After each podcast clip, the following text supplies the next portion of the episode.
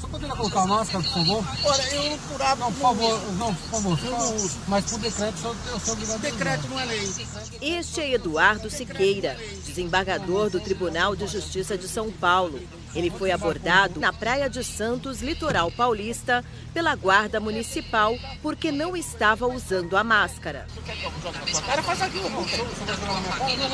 Vou fazer ou você joga na minha cara? Então tá bom, pode ligar pro Delbel. Sérgio Delbel, citado pelo desembargador, é o secretário de Segurança de Santos. Delbel? Que horas? É, do desembargador Eduardo Siqueira. Sete segundos.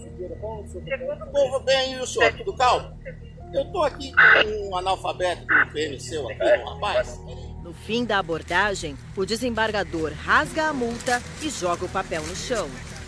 A cena que você acaba de ouvir aconteceu apenas uma semana depois de outra igualmente vergonhosa. Olha só, Triana, eu quero saber como você mediu as pessoas. Cidadão não, engenheiro civil formado, Não, melhor do que você. Restrições trazidas pela pandemia favorecem os rompantes de quem se considera acima da lei. Mas o fenômeno vem de longe. Em 2011, durante uma blitz na zona sul do Rio, o juiz João Carlos de Souza foi parado e multado por Luciana. Esse juiz estava dirigindo um carro sem placa, sem documento, e ele estava sem a carteira de habilitação.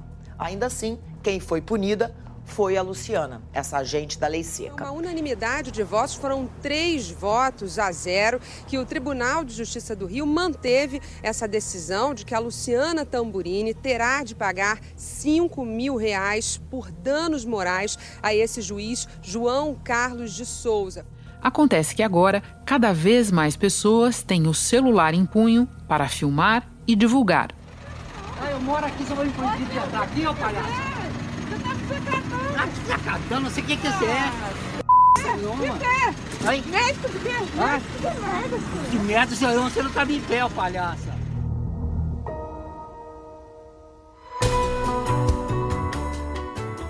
Da redação do G1, eu sou Renata Loprete e o assunto hoje é uma pergunta. Você sabe com quem está falando? Um episódio sobre o histórico pendor de uma certa elite brasileira pelo desrespeito à lei e às regras básicas de cidadania. Neste episódio, eu recebo no estúdio o repórter Bruno Tavares, que cobre o Poder Judiciário e nos atualiza sobre o caso do desembargador. Depois converso com o advogado Tiago Amparo, professor de diversidade da FGV Direito e colunista do jornal Folha de São Paulo. Terça-feira, 21 de julho. Bruno, o povo quer saber: vai ter alguma consequência concreta para o desembargador ou ele escapará ileso, podendo até eventualmente reincidir, porque a gente sabe que esse não foi o primeiro episódio a respeito de máscara, né? Olha, a minha opinião é que dessa vez haverá sim uma punição. É claro que os tribunais, de forma geral, têm um histórico é, corporativista é, nessas situações embaraçosas dos seus integrantes. Mas eu acho que esse é um caso tão flagrante de desrespeito que eu acho que dificilmente essa situação vai passar impune. Existem eh, decisões que podem ser disciplinares, administrativas e também até na esfera eh, criminal. Né? Há quem veja na conduta do desembargador uma infração eh, criminal eh, de abuso de autoridade. Ele se valer da condição dele de desembargador para deixar de seguir uma norma.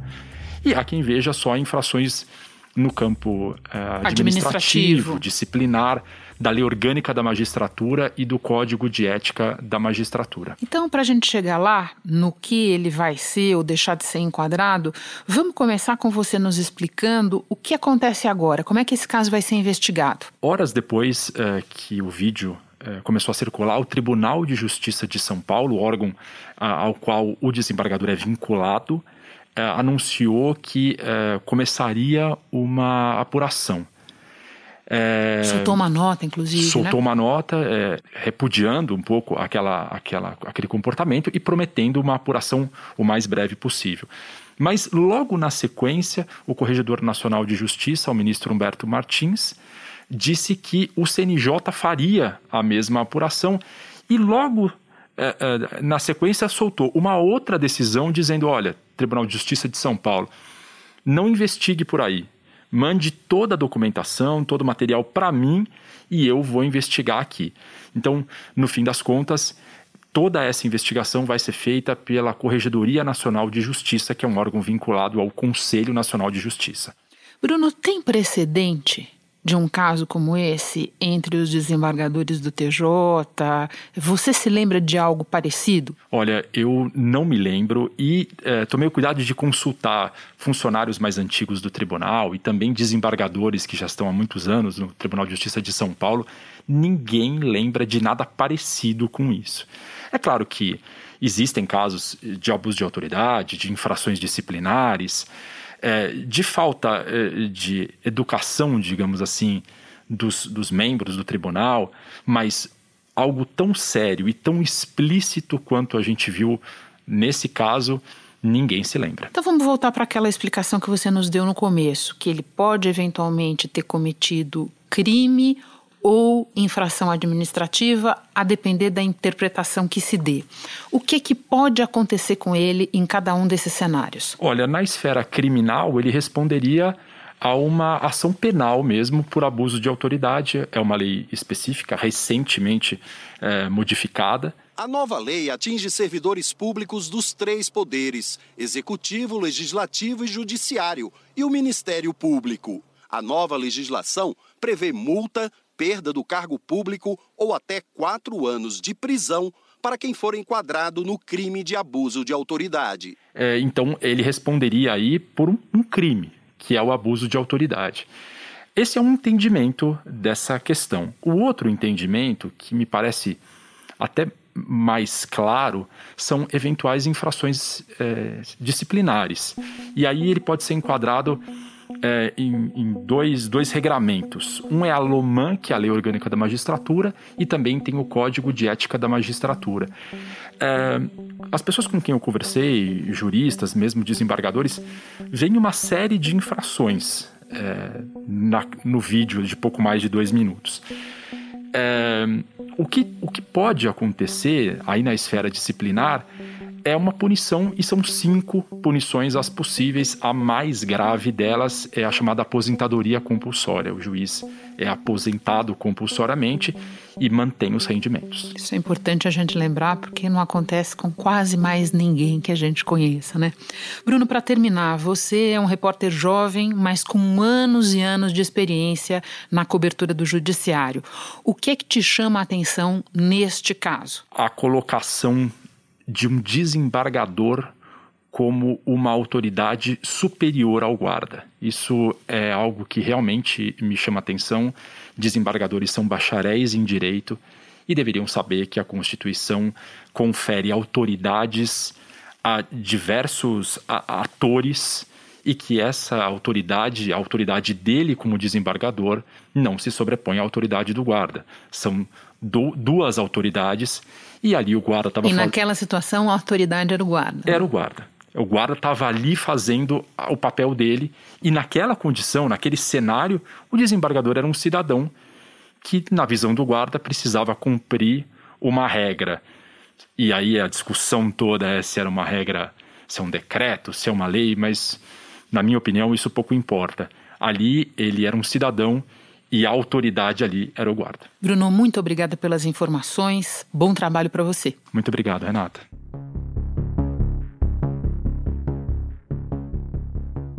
Tiago, eu proponho que a gente comece fazendo uma espécie de análise de discurso do desembargador. Que elementos ele usa na fala para se colocar numa posição de superioridade, inclusive em relação à lei? Eu acho que tem vários elementos ali que são interessantes a gente olhar. Primeiro, é o próprio xingamento né, de analfabeto para o guarda municipal. Qual é o documento? Ah, o senhor sabe ler? Sim. Então leia bem com o que o senhor está se metendo.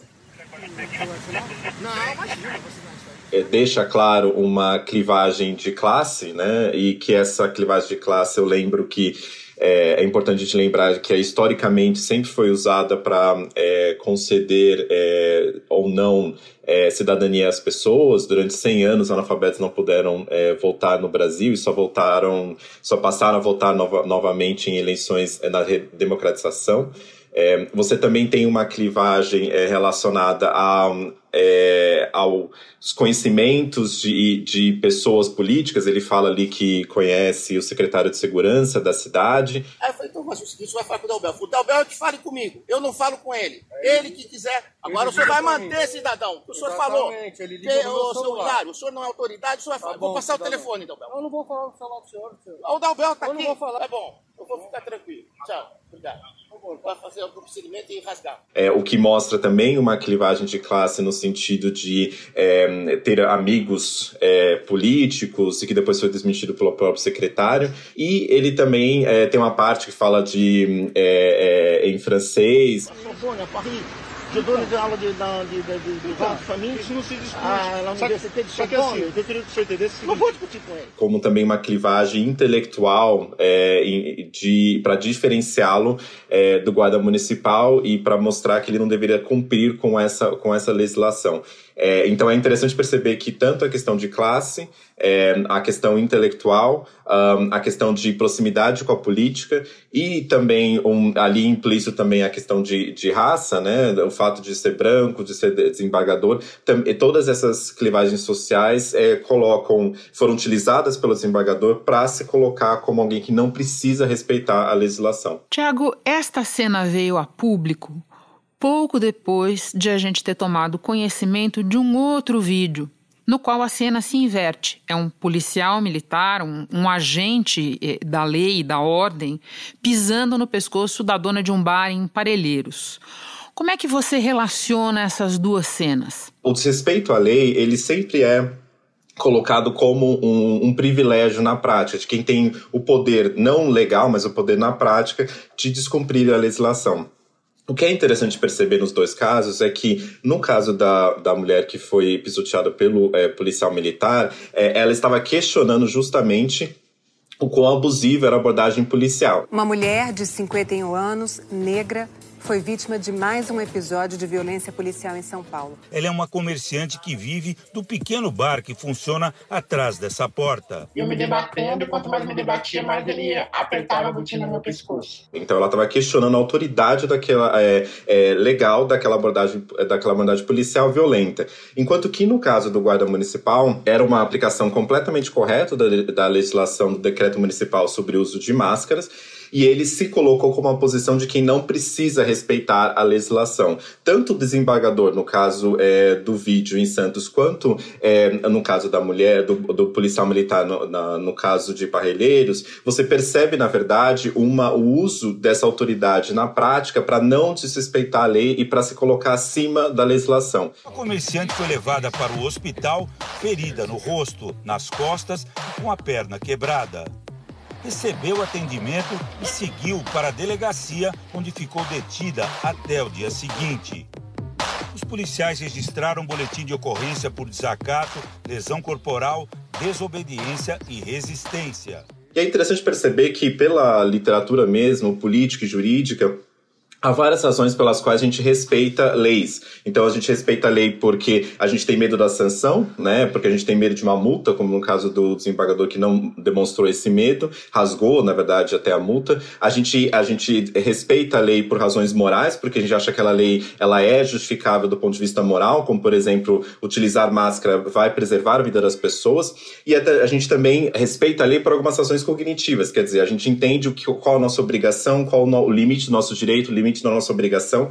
A partir do momento em que a gente é, utiliza de artifício, seja a nossa, a nossa autoridade enquanto policial, seja questões de classe, de raça, para poder desrespeitar essa, essa legislação, para ignorar essas razões morais, instrumentais, cognitivas, a gente, isso desmantela a ideia básica do sistema jurídico, que é o governo das leis. Quer dizer, que a lei deveria ser aplicável a todas as pessoas, independentemente de quem, ela, de quem elas sejam. Tiago, deixa eu trazer para nossa conversa um outro caso caso que remete diretamente para o do desembargador.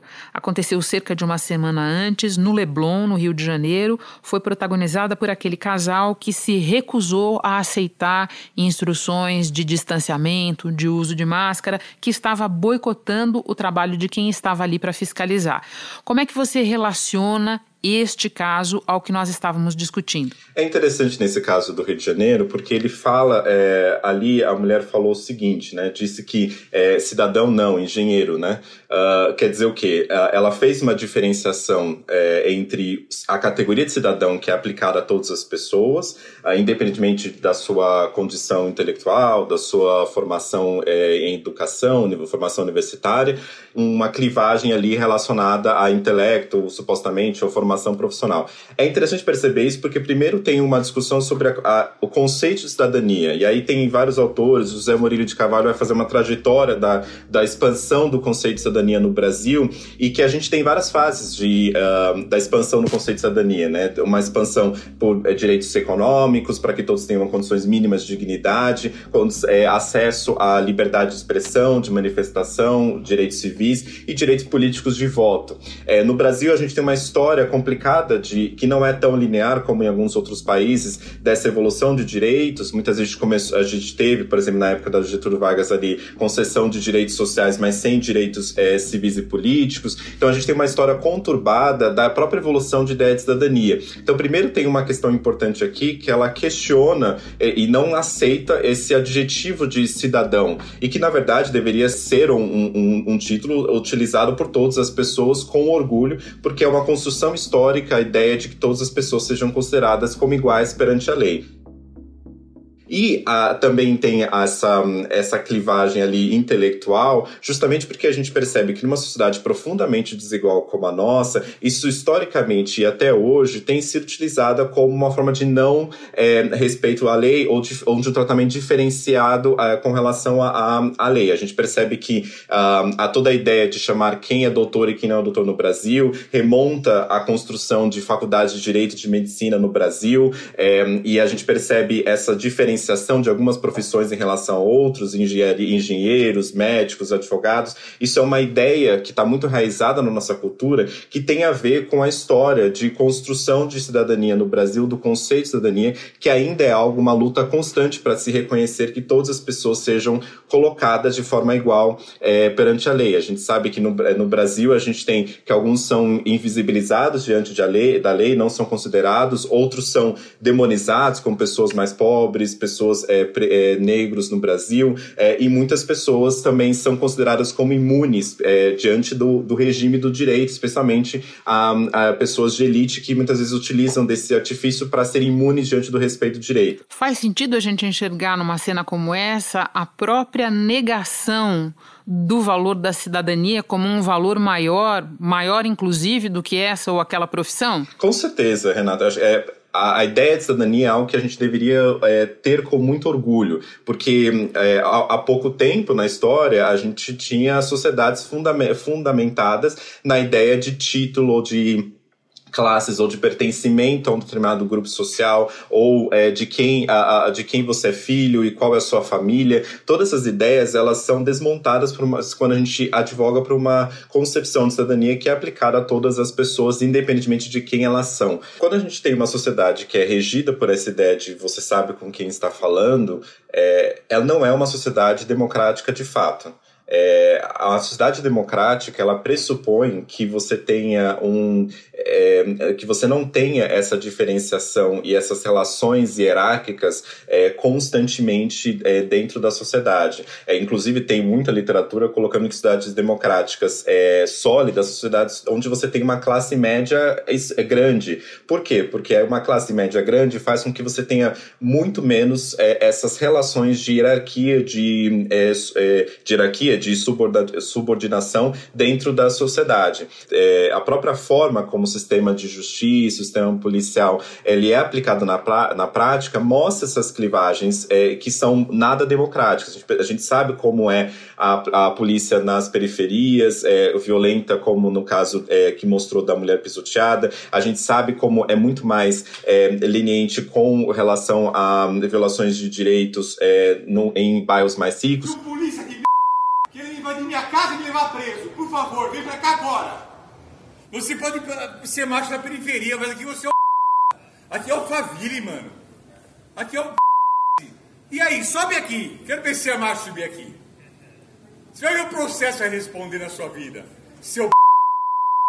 Seu lixo. Ah, o STF tem é, é, recentemente manteve uma pessoa que roubou um, que furtou é, sem violência um shampoo na, na prisão. Então a gente percebe na verdade que a lei quando é, ela não é aplicada de forma minimamente igual entre todas as pessoas na sociedade, ela não pode ser considerada uma sociedade plenamente democrática. Tiago, é triste dizer, mas essas cenas vêm de longe. Elas aconteceram é, desde sempre, ou similares delas. O quanto a dinâmica mudou agora por causa dos vídeos de celular, do império da imagem por celular que as pessoas estão é, frequentemente gravando, que elas podem gravar em muitas circunstâncias. De fato, a, a, o vídeo ele é uma, a, o celular, o vídeo ele é uma arma democrática muito importante, é, a favor da democracia porque você permite que é, tenha a checagem da, dessas relações abusivas, relações de poder, e que isso seja exposto é, publicamente. Em Maceió, um juiz aposentado tentou dar uma carteirada para não ter o carro apreendido numa blitz. Neste vídeo gravado com celular pela polícia, o motorista tenta intimidar agentes de trânsito e policiais. Eu sou juiz, me identifiquei. Estou falando com os colegas aqui. No caso de abusos é, policiais, por exemplo, a gente percebe que a grande parte dos casos que tem algum tipo de consequência, apesar do grau do, do, do, quadro geral de impunidade, é, são casos efetivamente onde há uma uh, gravação de vídeo que mostre efetivamente o que de fato aconteceu. E aí na gravação você tem, é, a partir da gravação você tem duas questões importantes. Primeiro você tem, é, de fato, os cidadãos se sentindo empoderados é, e, e, fortalecidos como com essa arma, né, de, de checagem do poder que é o celular na mão uh, nesse, nesses casos. Você tem é, uma discussão na internet muito importante depois desses casos, né, um tribunal digital que pode também ter abusos ali, mas você tem uma discussão na sociedade sobre essas questões, o que é algo importante, você as expõe, e também tem, em segundo lugar, uma consequência para os órgãos de investigação. Né? Então, no caso do desembargador, você tem ah, procedimentos é, disciplinares é, possíveis dentro do âmbito do Tribunal de Justiça, é, no caso do, do policial, você tem, apesar de ainda ter uma impunidade generalizada, você tem procedimentos para investigação dos abusos policiais. Focando novamente no caso do desembargador, considerando a instituição da qual ele faz parte, o quão importante você considera esse caso e as consequências que ele vier a ter? É muito importante que esse caso ele tenha algum tipo de consequência é, dada a gravidade deste caso. Não é um caso, é, não é um caso isolado, já também há outros relatos recentemente ah, mostrando outros casos envolvendo o mesmo desembargador, mas o importante é que haja um processo disciplinar, que haja, assim, claro, ampla defesa e contraditório para o desembargador, mas que você tenha efetivamente uma, algum tipo de é, algum tipo de consequência, se né, averiguado todas as questões disciplinares ali nesse caso, porque de fato é um caso que você claramente ali você tem uma violação é, da, não só uma violação das regras é, relacionadas à pandemia mas uma, uma violação da compostura ética que se espera de um desembargador. Sem que haja uma possibilidade de sanção efetiva para casos como esse, de fato eles vão se repetir, repetir e o que é muito infeliz, não só para o sistema de justiça, mas também para a nossa democracia. Sem dúvida, Tiago, muito obrigada por todos os esclarecimentos. Eu soube que você está saindo em mini férias. Uhum. Bom descanso para você então. Muito obrigado, Renata. Foi uma honra.